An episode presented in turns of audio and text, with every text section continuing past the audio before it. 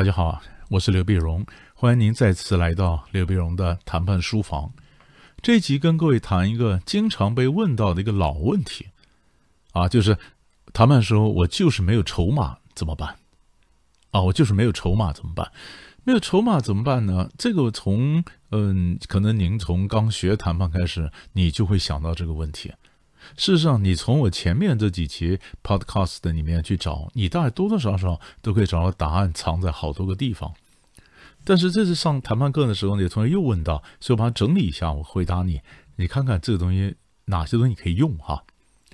第一个方法呢，那就是议题挂钩。议题挂钩就是我谈这个 A 的时候没有筹码，那怎么办呢？我挂 B 议题进来嘛。可能谈另外议题时候，哎，变成对方有求于我了，所以我们最常见的就是把两个议题挂在一谈嘛。如果你给我 A，我就给你 B，或者如果你不给我 A，我就不给你 B，是不是啊？这是我们最常见的议题挂钩来增加筹码。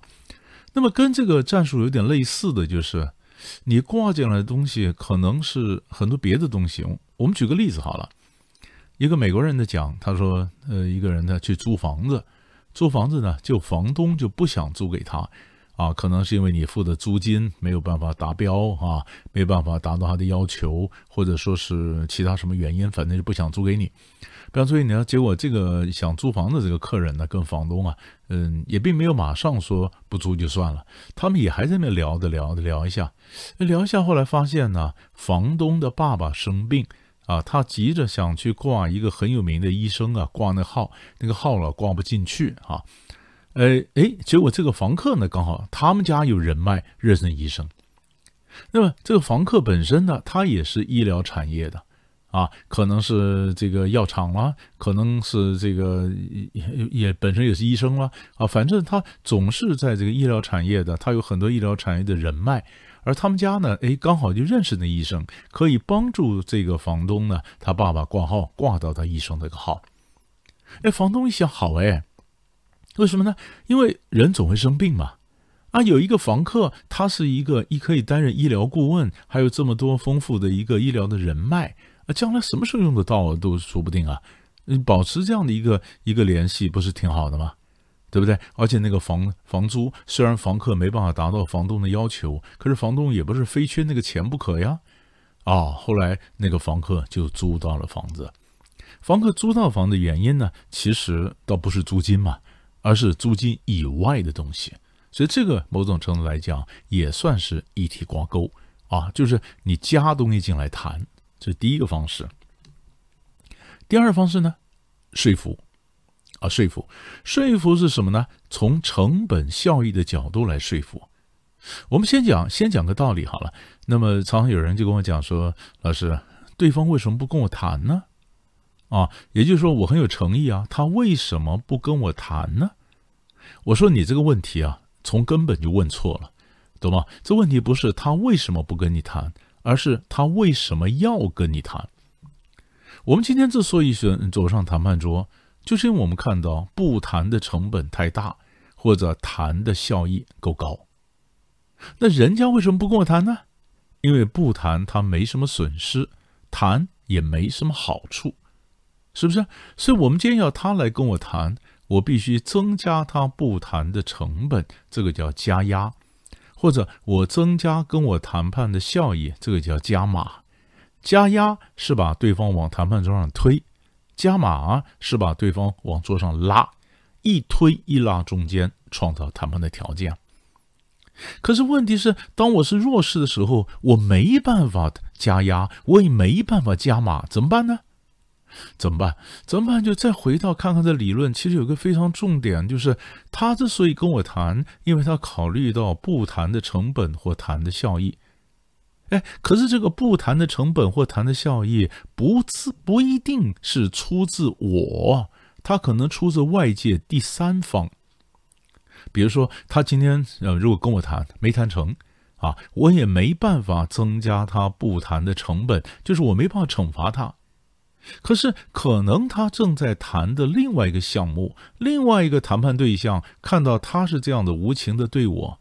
那个谈判对象也下了，下到了他可能就撤回他的条件，不谈了，是不是？也就是我今天虽然被你宰了，我没办法惩罚你，可是你因为把我宰了，你的形象大为破坏，那影响你跟别人谈判的一个进程。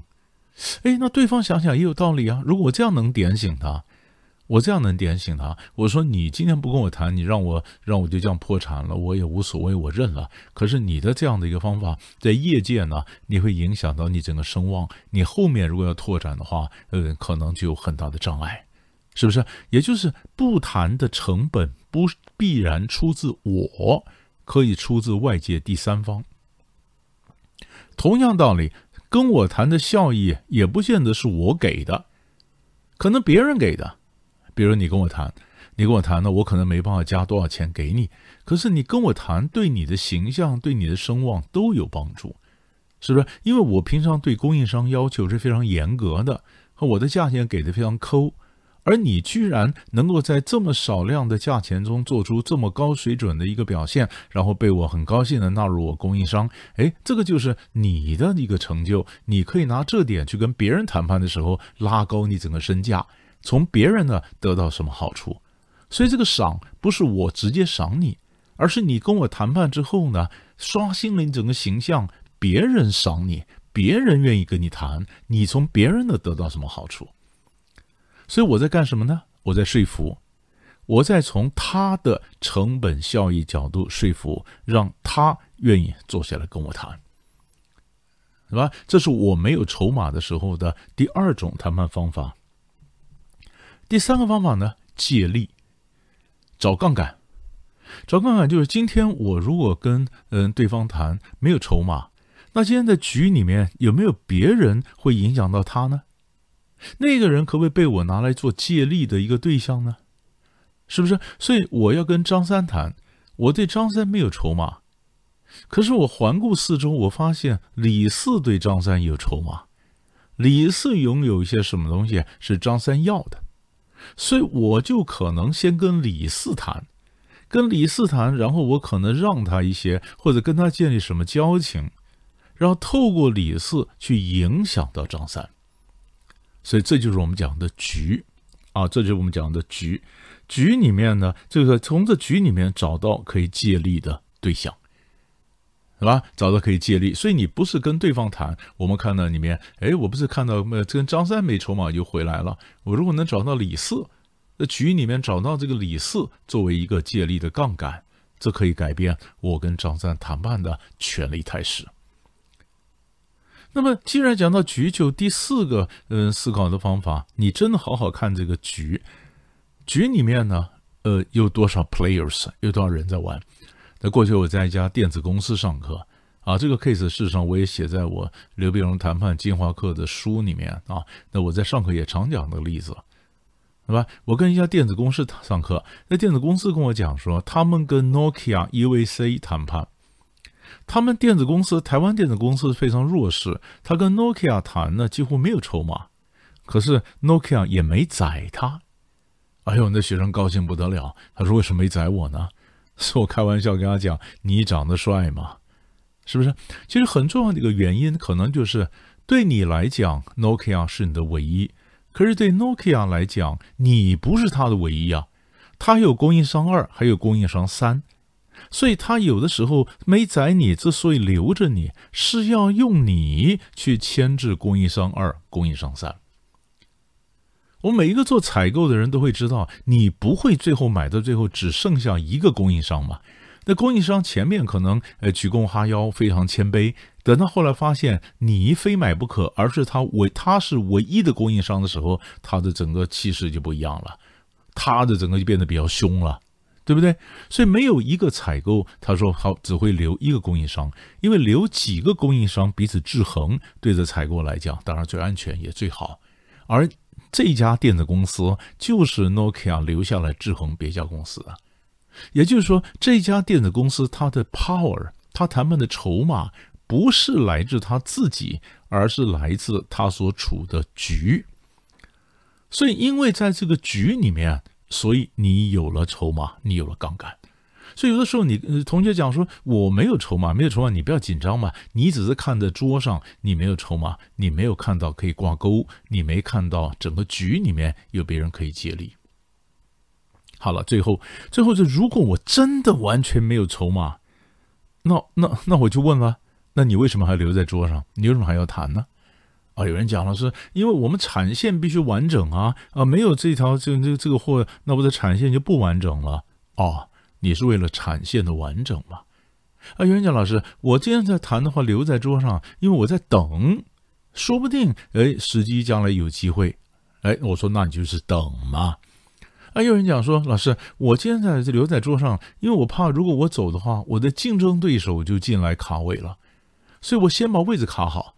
对不对？我如果走了，别人进来卡了，以后市场要是翻转的话，我连进来的机会都没有。所以你是干嘛？卡位嘛。所以不管你今天你是说为了卡位啊，不管你为了等待更好的时机，不管你告诉我说你是为了嗯这个产线的完整，对不对？还是说你希望成为对方的供应商，以后跟别人谈判，哎，好像你身价被拉高。你没有钱，没有好的 price，没有好的 payment terms，而你还愿意愿意留在桌上，它必然要有个原因呢。所以这个原因你是要想清楚。如果你想了半天，你为什么留在桌上，你也想不清楚，那就表示你留在桌上是你的筹码不断不断的消耗。这对你来讲是好的方法吗？如果说你这样想清楚，那我决定不留在桌上了，那就找个停损点，咱们就破局撤。如果你不想撤，那你就去看看我前面教的方法，哪一方法你可以拿来用。那么用借力使力的方式，用议题或者用人来想办法增加我的筹码，扭转不利的态势。你要想想看啊，说不定想想看，沉淀一下，也许对你真的有帮助。我们下集再见。